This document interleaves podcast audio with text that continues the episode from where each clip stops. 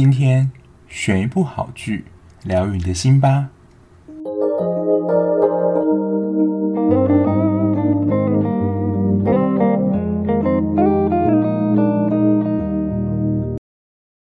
Hello，我是小 B，欢迎收听今天的节目。今天这一集要跟大家介绍，真的是纯粹是我的私心，因为这一部在韩国，我昨天听了另外一个 podcast 节目，这一部它其实有上到韩国的 Netflix，还有冲到前十。不过在韩国，如果在有线电视台的话，它的收视率好像是还蛮惨的，就从一开始原本四点多跌到剩下二点多，就是整体节奏还有整体的气氛。被观众说太沉闷、太郁闷了，但我觉得他有他这样的作品的一个风味，因为就是符合他的片名。今天要跟大家介绍就是韩剧《人间失格》。其实我一开始在看到这个标题的时候，我就决定要看它。大家对《人间失格》这样的一个名称应该不陌生，因为这原本是一个日本文学家太宰治，他有写一本书叫做《人间失格》嘛。我还特地因此呢去借了。这个书回来看，不过呢还没有看完，我只有先看了前面一个小章节。不过它里面所讲的概念，其实跟韩剧里面要表达的其实是不太一样的。日后有机会，假如啦有机会的话，再跟大家分享书面内容。不过我看完了第一章，跟它韩剧里面的整体的故事剧情，其实并没有太大的关联，当然也是不一样的东西啦。这部《人间失格》虽然在播出前也算是有点未演先轰动，因为它就是 JTBC 这家电视台它的十周年的一个纪念剧，而且这一部的卡司也是非常强大。虽然就是女主角我没有看过她演戏，不过她好像是韩国至今一位大满贯影后，就是全道嬿。男主角大家应该也不陌生，就是在《请回答一九八八》里面饰演甄嬛的柳俊烈。然后这一部其他的配角其实也都是算韩国蛮知名的演员，所以大家在一开始的期待度，我相信是高的。他在首播的收视率大概有四点多，所以你就会觉得像他在中段啦，因为剧情就是真的变得你要说比较沉闷，或是不如大家预期，所以收视率掉得很快。我先来念一下，就是我在查资料的时候，网友对这一篇的一个评价。不过我觉得源头可能是来自于维基百科对于这部《人间失格》的一个简介，因为他是说哦，两个就是他们可能有类似相同背景，然后一起被相遇，然后治愈的故事，然后在网友的。评论里面就有一个是看这一部好像就是会变得更忧郁，并没有因为他们两个是因为有点像是同病相怜，有被治愈的感觉。看完之后心情变得很淡，可能都会让我们自己看的人变得更忧郁。这是第一个，因为他在一开始主打的就是两个都很失意，找不到目标的人，然后能够碰到那种惺惺相惜的感觉。但我后来会跟大家分享一下我看完这一部的想法，的确。是这样，就是并没有真的那种很强烈的治愈感。第二个是导演的风格，因为这一部的导演他之前导剧也算是比较吃个人特色，加上这一部的剧情本身就是比较悲情一点，所以他在运镜、灯光上都是走一个比较黑暗的风格。有时候你可能会不太知道说导演在这一幕想要呈现是什么样的意义，所以有些人就会去。想要试着了解，就是这一幕的运镜或怎样，但是就是不得其门，就是你会形成看不懂的情形。所以，因为如果剧情看不懂，或是人设看不懂的话，其实就会比较难融入在这个剧里面。那第三个收视率可能爬不起来的原因，就是因为在这一档的韩剧当中，同时段打对台的有太多，当然对我们来讲可能是没差啦。不过在当时韩国跟他。打同对台的，就是最近真的收视非常好了，《Wonder Woman》，还有《黑色太阳》，还有当时我们也一直在讲的《海岸村恰恰恰》，都跟这些戏打到对台。所以，如果你看剧想要追求一个轻松愉悦、搞笑的话，那这一部绝对不会是你的选择。这一部真的是纯粹我个人私心，大家就是如果比较了解我，就是对于这种比较。悲情悲催，然后比较内敛一点的戏，其实是很吸引我的。那我第一、二集看完之后，就会觉得其实好像蛮对我的胃口。但它的一个算是真的是蛮大的缺点，就是它步调真的是慢到不行。我自己都已经是开到一点五倍速在看，你都会觉得，诶，跟一般的剧情片，或是你在看剧的时候速度是差不多，所以你可想而知，这么慢的步调啊，如果你又是在电视上看，那真的步调会慢到不行。那在这一部，它的描述手法其实也是比较像是各个小人物之间各个故事的分写，它并没有一个总的整体的故事，所以。他的生活感其实蛮重的，所以我那时候在 IG 有写下说，如果你是期待有一个蛮明显的主线剧情的发展，然后开展的话，这一部也是你会有点无所适从，就不晓得他到底想要表达是什么。不过它就是一部生活感非常重的剧。第二个，大家如果有看这一部的话，我在一开始的时候也有觉得，如果大家有看过另外一部。韩国也是非常经典这种疗愈治愈剧、暗黑疗愈治愈剧。我的大叔的话，一定也会有这种感觉，因为主角都是你要说他们的，也不能说命运，但就是整体的氛围来讲，就是比较悲伤，而且是比较压力比较大的。但是在我的大叔，你可以看到就是。治安一开始就是阿一元那个角色，一开始整个状态都是非常低迷，而且对于身边人其实都非常仇视，不需要别人帮忙的。可是，在李善均这个大叔的疯狂的，就是对他也不能说示好，就是给他无条件的协助关怀之后，就渐渐能够看到，哦，这个世界上的人们其实还是能够给自己一些力量，自己不是那么孤独的。所以，我想这种被疗愈的感觉其实是非常明显的。但是这一部在所谓的疗愈元素上，我觉得并不是这么明显的，它是一种很隐微的表现。这个待会我会跟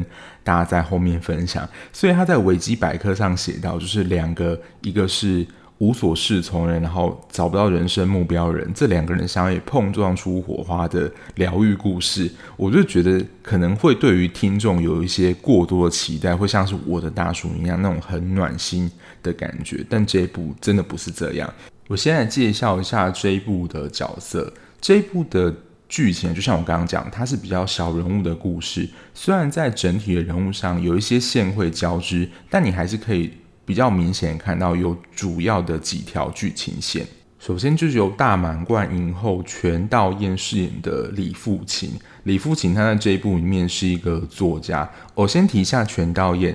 他这一部《人间失格》，他的上一部电视剧已经是五年的作品了，所以他也是暌违已久回到小荧幕。不然他之前大部分都是出演电影比较多，所以这也是我想大家在一开始会对这部蛮期待的一个原因，就是因为他暌违五年之久回到了小荧幕。他在剧里面饰演李父亲，他其实是一个作家，不过他的作品就有点像是我们在看到那些杀人动画里面的一个杀意，原因就是他的作品算是被人家规划旁体啊，所以里面就完全没有他的名字，等于说他的作品就是完全的被，也不是剽窃哦，就是完全被人家拿走，然后那本书的名字上没有留下他任何一个痕迹。例如作者是 A，但是你会再看到那个书的封面上直接写作者是 B，但是这一部可能作品完全是 A 写的。然后他后来就跟这个抢走他书的这个人闹翻之后，但因为抢走他书的这个人他又是一个有名有势的人，所以他根本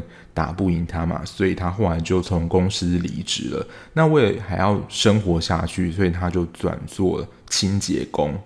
然后他已经结婚，待会会跟大家介绍一下他的老公。他还有一个爸爸，他在之前工作的时候存了一笔钱，然后跟银行贷款，然后买了一间算是小套房给他爸爸住。他爸爸就是朴仁焕饰演的，如果有看《如蝶翩翩》，就是沈德出来，最近出现率也是蛮高的。那他在里面其实并没有就是特别工作，有点像是退休了。不过他平常就是会外出捡一些回收去做。大家捡这些回收，并不是因为想要赚钱。虽然他们的经济条件并不是非常富裕，但是呢，他捡这些纸箱其实就是为了要找点事情做，不要整个赖在家。因为他的女儿其实还是有持续的赚钱嘛，所以他觉得如果他好像赖在家的话，就真的是有点好像有点对不起女儿，所以就还是要去找点事情做。然后她的老公。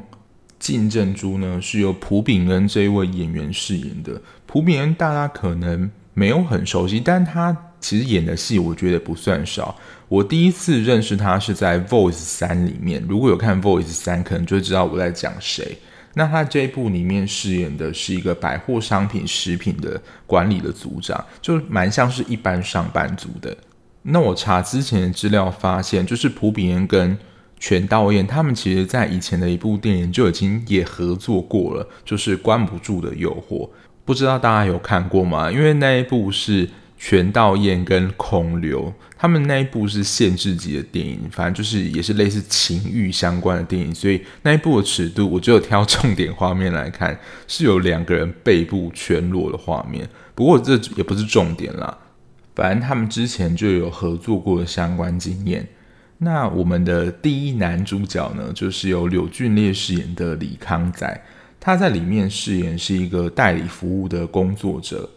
代理服务工作者就是收到代理人的委托，然后去帮他执行一些事情，或是满足他的需求。关于这个服务不熟悉的话，我之前也有推荐过一部日剧，大家可以去找来看，叫做《古龙兄弟出租中》，就是当时有什么委托，你就尽可能帮他完成就对了。柳俊烈饰演的康仔呢，他就是在里面接这样的代理服务。他的服务都是从一个在剧里面叫做振宇哥那边的人拿到的，当然也有一些可能是他自己接的啦。那他们做的这些代理服务呢，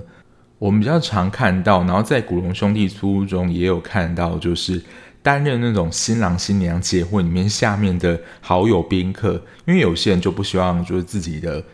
婚宴里面人数看起来太少，感觉很冷清，好像没有朋友这种感觉，所以就会请这些代理服务人呢，乔装成他们的朋友或是亲戚，让整体的气氛看来是比较活络的。然后他在后来也有做一个代理工作，就是帮想要离职的员工，因为离职员工如果他的离职原因是跟上司处得不好的话，他根本就也不想再见到上司啊，所以。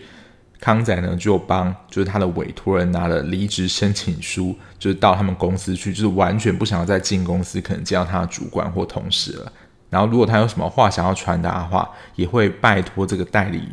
人帮忙传达，可能就是骂他的老板去死之类的。这就是他的主要工作，但他的生活目标或他自己想要做什么，他其实自己也不太清楚，所以就是有点找不到目标这样的感觉。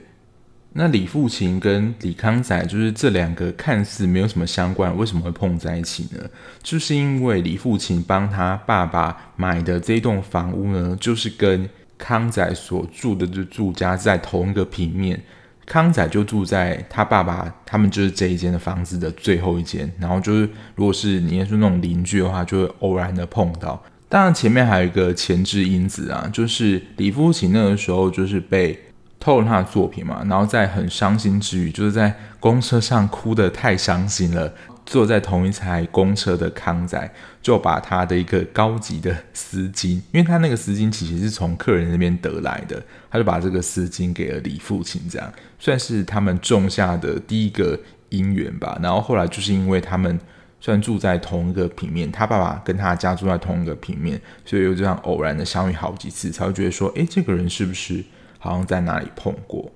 那我现在来讲一下，就是李富琴这个角色之所以会你要说比较悲情，或他有一些困难的原因，因为在我的大叔里面，我们看到治安他就是算是承接了很多的负债嘛，所以他就想要拼命的努力还钱，所以他做任何事情都是朝着呃我要拿到多少钱，赚到多少钱，甚至是不择手段，就是陷害他人，他也想要办法得到钱嘛。那李富琴他有点算是我们平常会碰到的困境或挫折，可是是多重的。像是他跟郑珠的婚姻，其实过得不是很快乐。他们算是有点真的是各过各的，有一点点像是我的大叔里面李善均跟李智雅原本他们的夫妻形态生活这样。在一年前，他也曾经经历了流产，而且那一次的流产经验也是只有他自己一个人到医院，所以那种孤独的感觉。就很强烈，再加上他本身有忧郁症，他在忧郁症其实你会在片段当中看到，他就是完全不想要理郑珠，然后把自己关在他们屋子里面的一个小房间，就是有点像是小和室这样。他跟那间小和室真的是还蛮常与他为伍的，有时候他也会自己一个人睡在里面，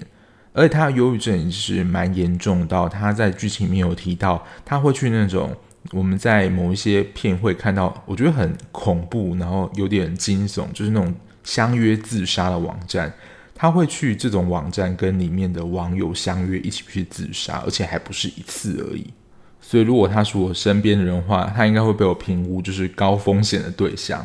然后他们对于彼此双方的父母，就是我们在结婚的时候有讨论过的，就是在亚洲国家华人文化社会里面，结婚这件事情是两个家族的结合。不过他们就是算是达成共识说，就是各自的父母就各自的负责，就不用在边互相往来。但其实金正珠就是父亲的老公，他对于父亲的爸爸，其实是我觉得是蛮照顾的，就是有我觉得不在他们。一开始各自规定就是各自为政，照顾好自己父母。他其实是有对父亲的爸爸有蛮多关心的，然后再来是夫妻也很常会碰到了婆媳问题。正珠你会在这一部面看到，他真的比较像是妈宝这样角色，就是他很听他妈妈的话，然后也很关心他妈妈。这样他的妈妈就是你要说就是真的是非常会照顾儿子的那一种。就是如果他的媳妇想要接近他儿子的话，就好像会你知道变刺猬一样，立刻竖起就是敌人来临的反应。所以他们两个婆媳之间的关系其实也是蛮敌对的。不过好一点的是，正珠会帮父亲说话，就不完全是完全维护在他妈妈那边。然后主要是原本他的工作失去了，他被迫成为一个也算接案为生的一个打扫。工人之外，就是对他的工作模式有很大的转变。后来他的爸爸渐渐得到失智症，然后严重程度可能也会是忘了家里电子锁的号码。所以在这么多我们觉得非常挫折的情况下，独自生活，你就会感觉到你的人生非常的厌世，好像生活中没有什么光芒的希望。我不知道，就是大家听到这边会不会觉得，就是父亲他在整个的。背景声音上真的是让人感到你会觉得很心疼、很辛苦的，跟至安那一种状况，我觉得是不同的。可是相对来讲，你都会觉得人生活得很累的这种感觉。那康仔呢？他最主要就是想要摆脱贫穷，可是在他接这个代理工作呢，其实也没有办法变得很有钱。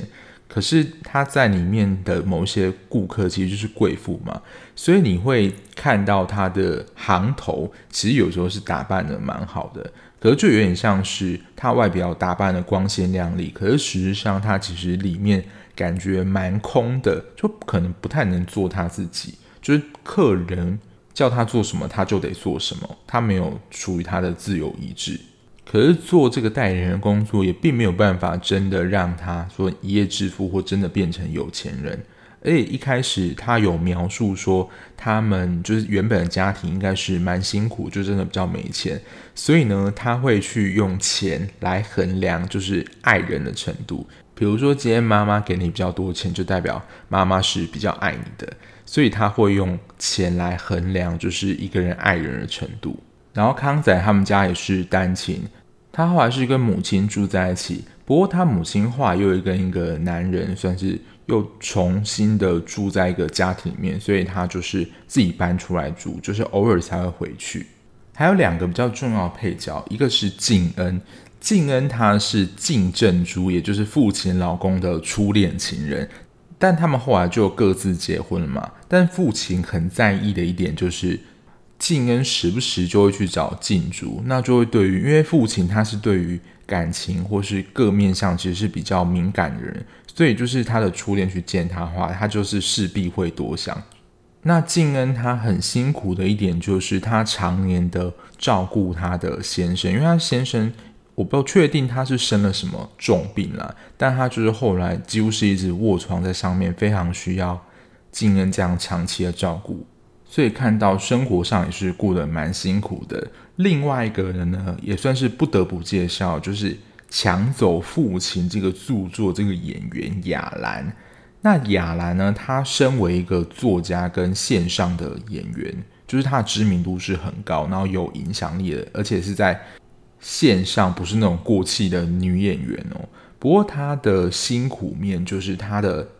演员先生其实会对他施以非常严重的家暴，他们的婚姻关系其实也是名存实亡啊，因为他的演员老公呢，其实应该是有一个小三的，不过这个小三呢，也是就是因为你要说狗改不了吃屎，或者个性就是这样，所以他的这个小三呢，其实也是经历被她老公的家暴。不过就小三就是当然新闻没有曝光嘛，所以。他们两个在荧幕前面还是蛮恩爱的夫妻，就你知道做了很假的秀，就某一个他的我记得是生日还是新书上市的话，就还要特地恭喜说哦，成功发表了新书啊，然后相互恭贺之类，其实私底下感情就已经破到不行。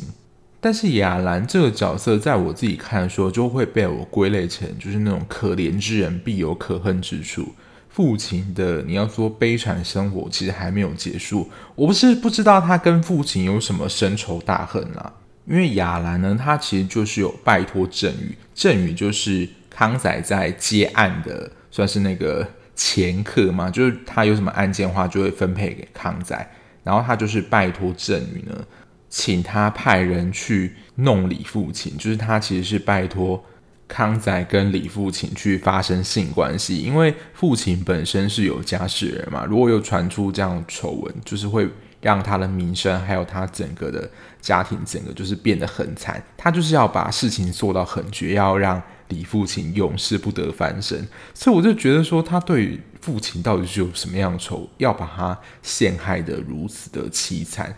这个事件其实是对于父亲跟康仔之间他们的。情感上蛮重要转折，待会再跟大家分享我自己的看法。接下来我跟大家分享一些这部剧的一些看点，那当然有部分是我自己个人的感觉啦。在《人间失格》这一部剧里面，我觉得它蛮强调的，就是一事无成这件事情。这一点不管在男女主角上，就是康仔跟父亲上，其实都有蛮明显的议题。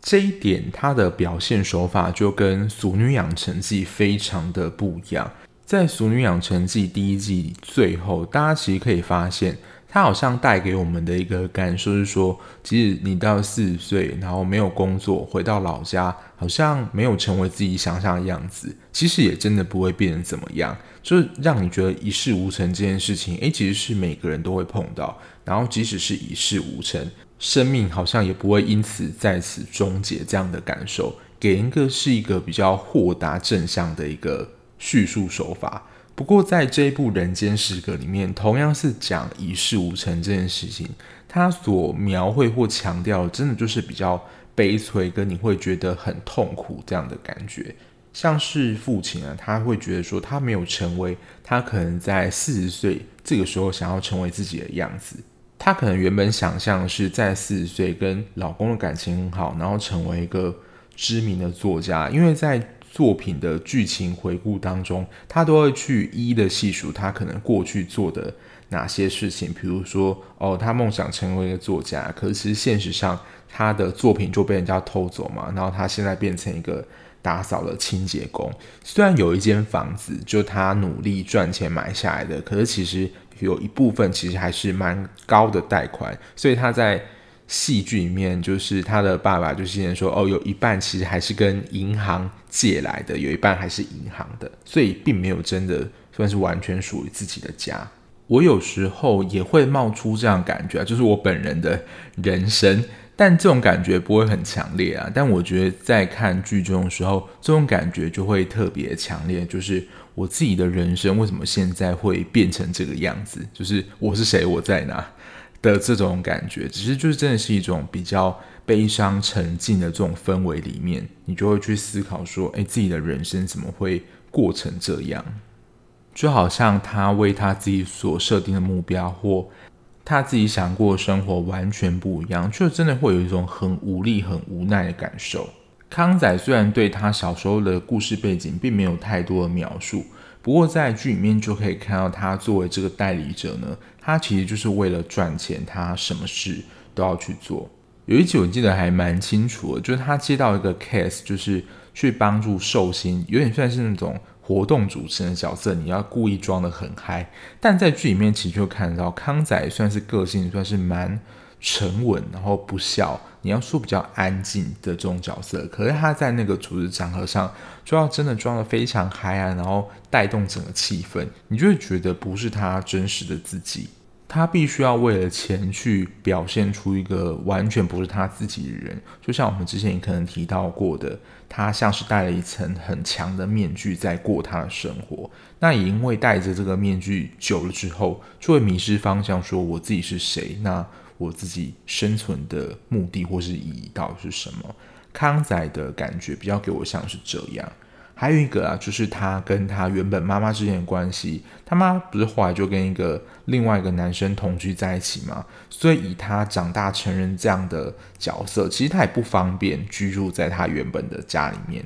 主要是他母亲现在跟他在一起的男人不是他原本的亲生爸爸了，所以你就会有一种感觉，就是那个家好像不是我的家。虽然妈妈还是同一个妈妈，可是对于那个地方就陌生了。而且刚刚讲的这些挫折或是比较难过的关卡，它就是完全出现在同一部剧里面，所以我觉得对于一般的观众来说，这种很沉重的心情是没有办法一下子消化的，所以就会有网友评论说，就是原本是想要疗愈、治愈，就是这种悲伤、忧郁的心情，它可能就真的会变成治愈，就是导致忧郁的情况。这个是以他在一事无成的描写手法，就真的是比较悲催的。还有一个就是大家被维基百科骗了，就是两人相互治愈的故事，以为就会像我的大叔一样，就是李善均散发出一个光芒，然后 IU 就接到了嘛，所以你就会觉得哦，好像真的人间处处有温暖，然后自己不孤单的这种感觉，它是有一个亮光存在的。可是《人间失格》这一部，我自己觉得啦，我看完之后，它里面没有亮光，它里面就是微光而已。它里面真的并没有非常阳光或是欢乐的桥段，同样是属于那种在人物的生活或者是事件上，你会找到可能对于生活或是你的人生里面一点点的光线，就会觉得说你的人生还是有一些值得留恋或是。精彩的东西也不一定是留恋啊，就会觉得你在生活当中还是有一些光芒的。像是我觉得在整部戏里面最你要说会让你觉得有温暖的感觉，就是他们一起去山上看了一座星空，然后就是看到那个很美的画面，然后他们将这个漂亮景色呢互相传给对方，大概就是这种感觉而已。所以它真的不是什么。你会觉得很开心，或真的人生非常有希望的这种感觉，它就是在生命当中透露出一些微光，然后日子还是可以持续过下去的感觉。他也并没有说在这部戏里面，就你要导向一个非常正向目标，就是要找到人生的生存意义这一类的。因为我觉得会跟他的角色设定比较不符。他这部你要说非常慢，或是这种微光的表现方式，其实我觉得是蛮恰当。因为本身父亲他就是一个有忧郁症的人嘛，所以他在剧情过程里面也并没有说他最后完全的治疗好，他还是就是这个样子。但是可以明显看得出他整体的精神状况是比较好啦，但是也不会因为说有比较好，所以好像人生就能够过得非常开阔啊，然后。所有的困难都能够迎刃而解，这种设定，所以他在维基百科你上面所看的介绍两人相互治愈的故事，这个描写我就觉得过多了一点，也可能就是会让观众觉得好像期待落空，有那种治愈的感受。第二个，这比较是我个人的感觉啊，然后它跟剧情里面比较呼应的就是。父亲跟雅兰就是这一个作家之间的恩怨啊，就是看见你过不太好，就是我心里觉得舒服多了。可是这个他也不是说想要积极的报仇，因为一开始父亲是真的非常的恨雅兰，所以他在网络上就真的是化身算命，就是可能以匿名的方式来大骂，就是雅兰说，嗯，就是一个贱人啊，或之类抄袭者之类的。但因为他就是有名声嘛，所以就把这些压下去，然后也。不采信，但是后来机缘很巧的，父亲去后来被安排打扫工，其实后来有一家就是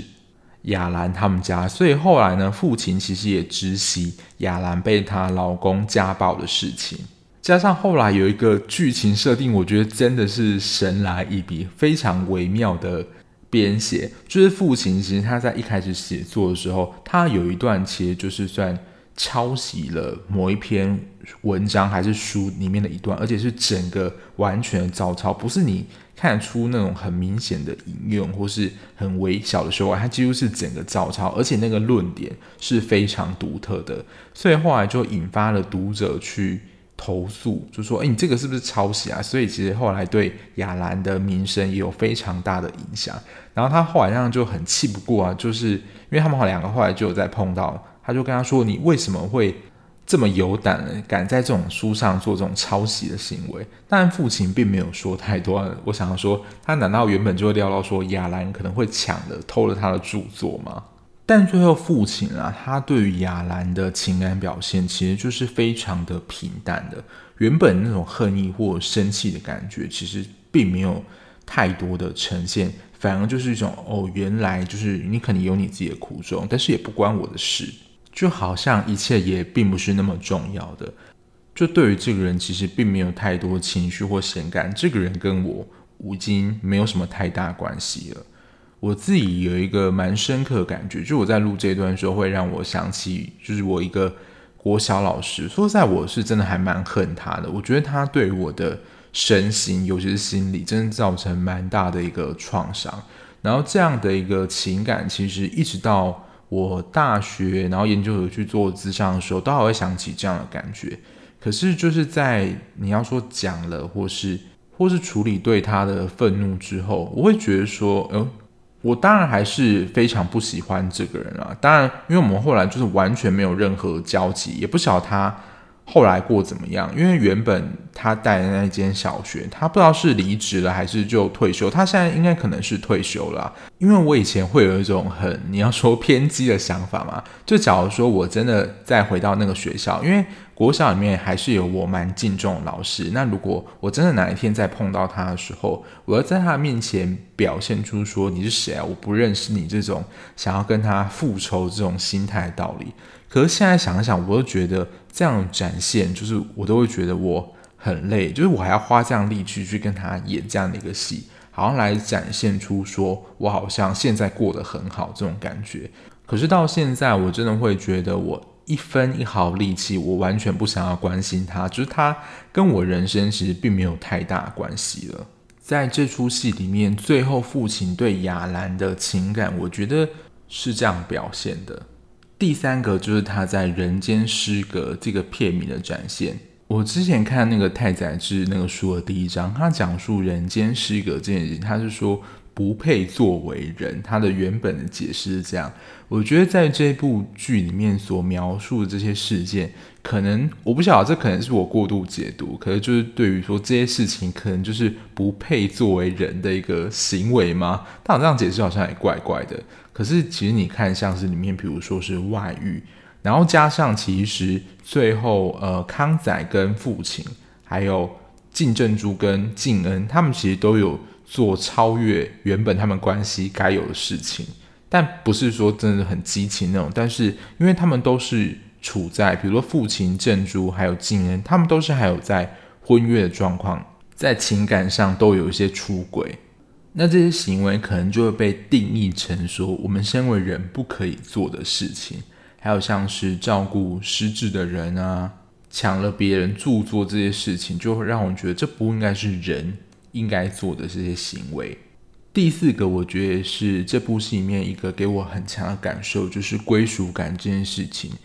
每个人的归属感来源可能不太一样。那我们可能比较常听见，就是说，哦，家是我们唯一的避风港，就是有家这件事情，让你有一个。你觉得你归属在某个地方，但每一个人可能说，比如说他归属在工作，或他归属在感情上，都有一个你觉得属于自己的地方，都可以去。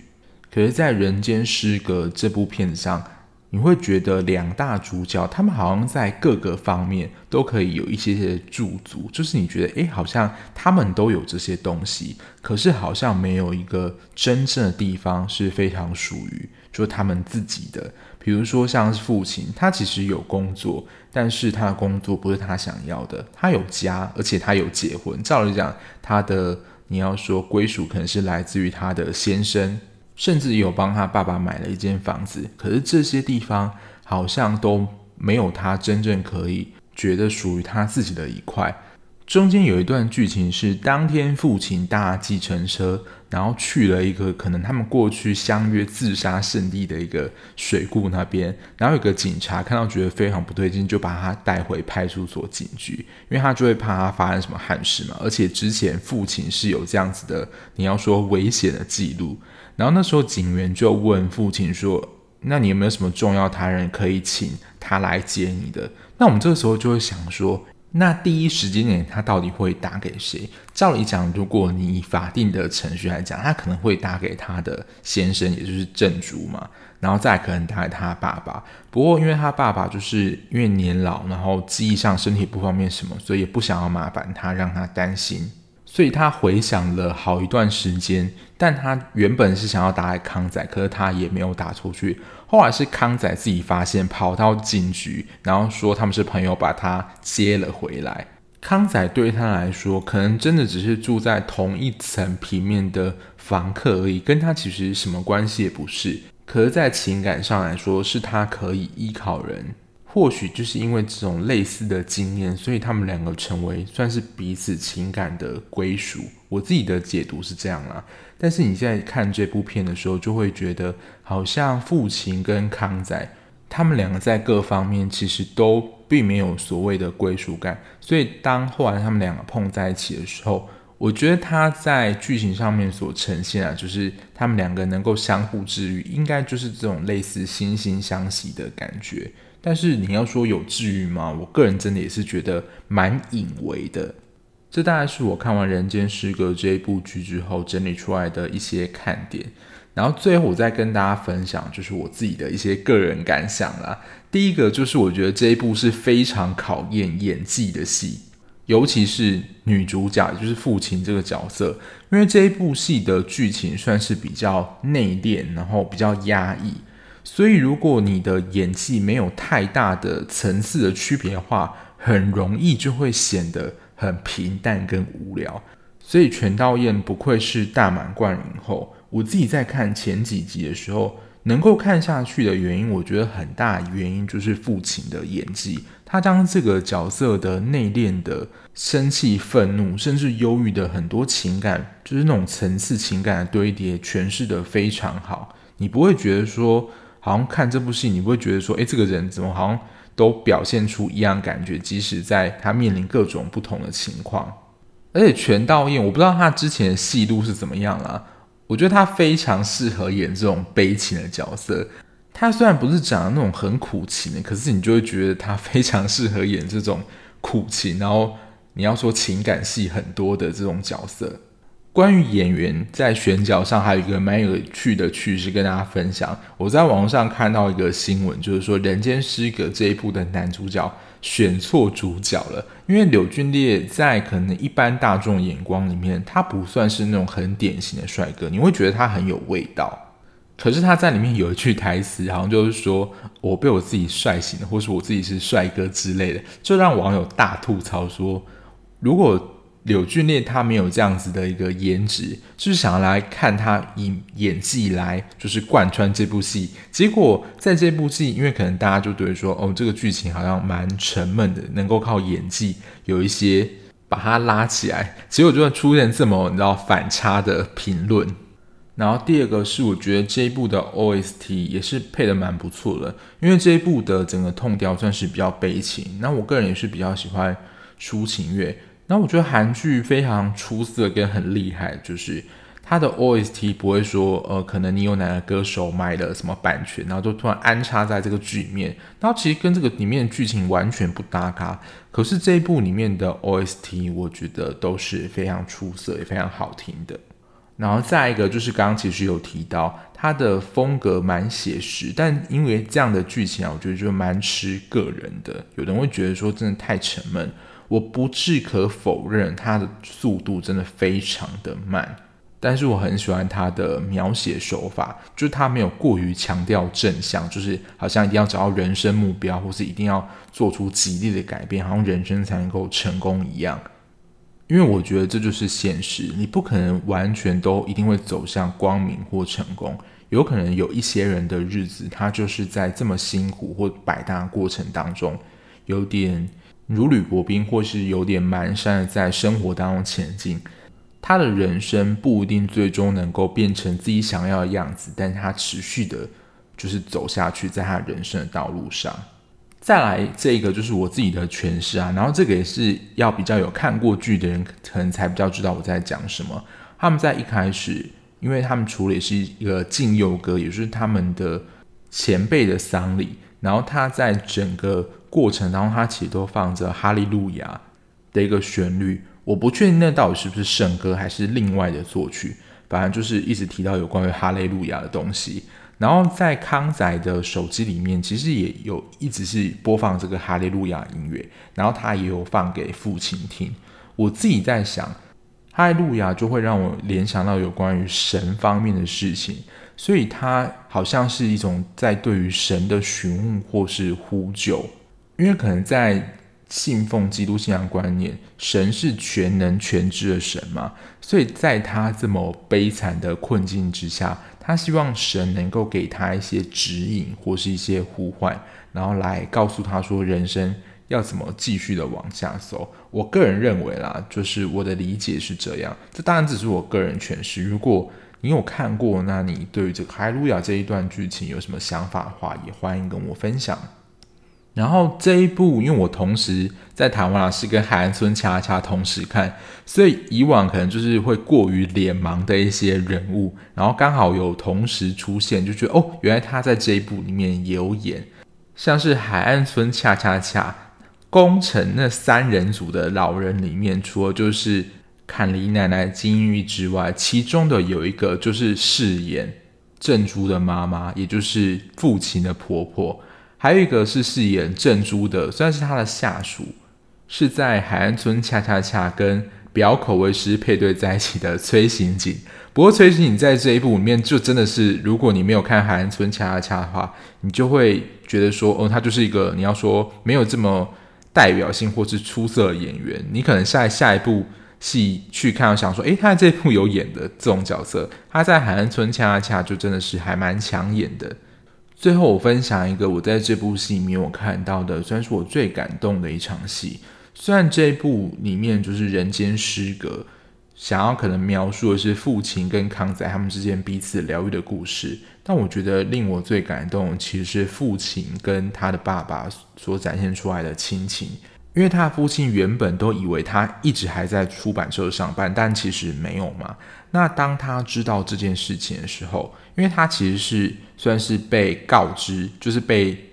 郑珠的妈妈告知说，哦，原来他没有在出版社上班了。但他其实也没有去问父亲说怎么了，发生什么事。他其实就是知道这件事情，但是不说破。然后父亲很难过的，就是抱着他爸爸痛哭说。好像我在这个岁数，但是都没有做到我自己想要做的事情，觉得他自己很没用。我觉得那一场戏就是展现出父亲对他自己感到非常失望，那种难过、痛哭的情绪。他的父亲对他并没有任何的批判，也没有把这件事情再拿出来说，真的只是静静的陪在他旁边说没有关系。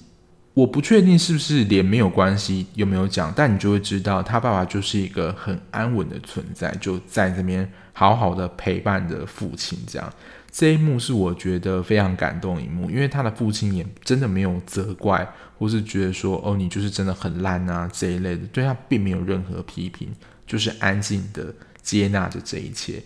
好啦，如果你听到我讲到这，你对于这部戏有兴趣的话，你就可以自己去找来看喽。但我还是要说，这部非常吃个人的口味，但我是蛮推荐的。剧情非常的慢，可是铺陈是非常有韵味的，算是我跟一般的观众有点反其道而行。不过你也可以看到，他在韩国的 Netflix 可以冲上第七名，代表可能在里面的一些心境跟韩国当地的民情或整个氛围是蛮相似，能够引发一些共鸣的。但这一部真的算是我私心推荐啦，因为其实最近我同时完结了好几部作品，我都在想说，我到底要拿哪一部出来介绍？可我对这一部真的是蛮有感觉的，所以我就特别想要拿出来讲。